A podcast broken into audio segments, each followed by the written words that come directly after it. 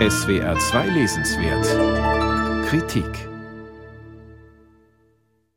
Die industrielle Vernichtung der Juden in den Gaskammern von Auschwitz war derart grausam, dass die Menschen, die zunächst davon hörten, es nicht glauben wollten.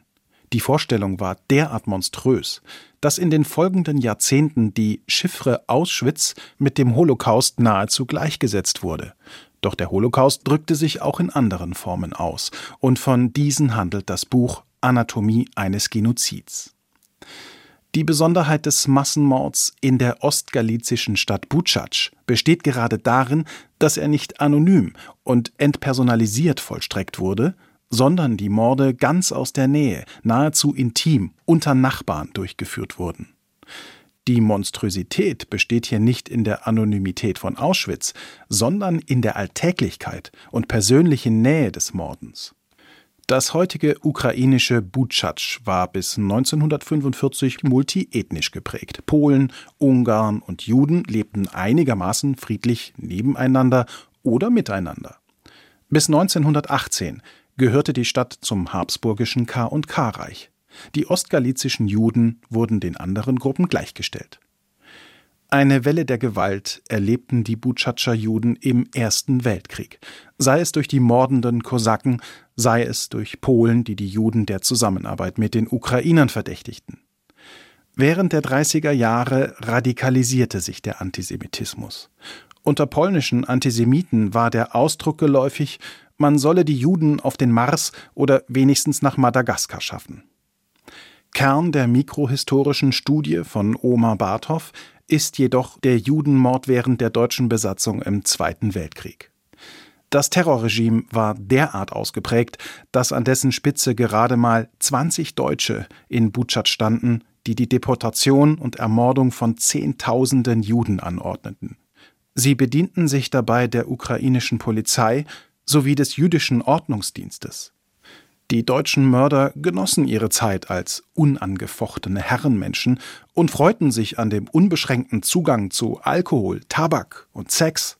Es störte sie auch nicht, dass der jüdische Schreiner ermordet wurde, der gerade noch dem eigenen Kind ein niedliches Holzpferd geschnitzt hatte. Oder die jüdische Schneiderin oder das Kindermädchen. Und es gab viele, sehr viele, die bei diesen Morden zuschauten. Jahrzehnte später, als es zu Gerichtsprozessen kam, hatten sie natürlich nichts gesehen. Sehr anschaulich beschreibt der Autor, dass es unter den ukrainischen und polnischen Nachbarn viele gab, die Mittäter waren, aber auch einige, die Juden retteten. Den über 200 Zeugnissen von jüdischen Überlebenden entnimmt Omar Barthoff, welchen Zynismus, welche Gier und Gefühlskälte ein Genozid bei denen hervorrufen kann, die nicht direkt betroffen sind. Die seltenen Fälle von echtem Altruismus erschienen deshalb den wenigen Geretteten wie ein Wunder. Barthoff legt aufgrund der dichten und detaillierten Beschreibungen eine geradezu beispielhafte, im Urteil äußerst abgewogene Studie vor. Trotzdem fällt die Lektüre oft schwer, aber das ist dem Gegenstand der Anatomie eines Genozids geschuldet. Es gibt am Ende des Buches kein Hoffnungszeichen. Ja, man hat geradezu den Eindruck, dass die heutigen Einwohner von Butschac aus der Geschichte nichts gelernt haben. So war es 2016 die Fahne der extrem antisemitischen und antipolnischen UPA, der ukrainischen Aufstandsbewegung, die über der Burgruine von Butschac wehte. Einiges spricht dafür, dass der Autor recht hat, wenn er am Ende des Buches illusionslos resümiert, die Geschichte nahm ihren alten Gang. Trübe sieht es vor Ort aus.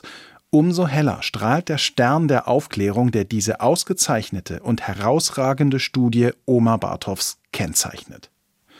Omar Barthoff, Anatomie eines Genozids, Leben und Sterben einer Stadt namens Butschatsch, aus dem amerikanischen Englisch von Anselm Bühling. Surkamp Verlag, jüdischer Verlag. 486 Seiten, 28 Euro.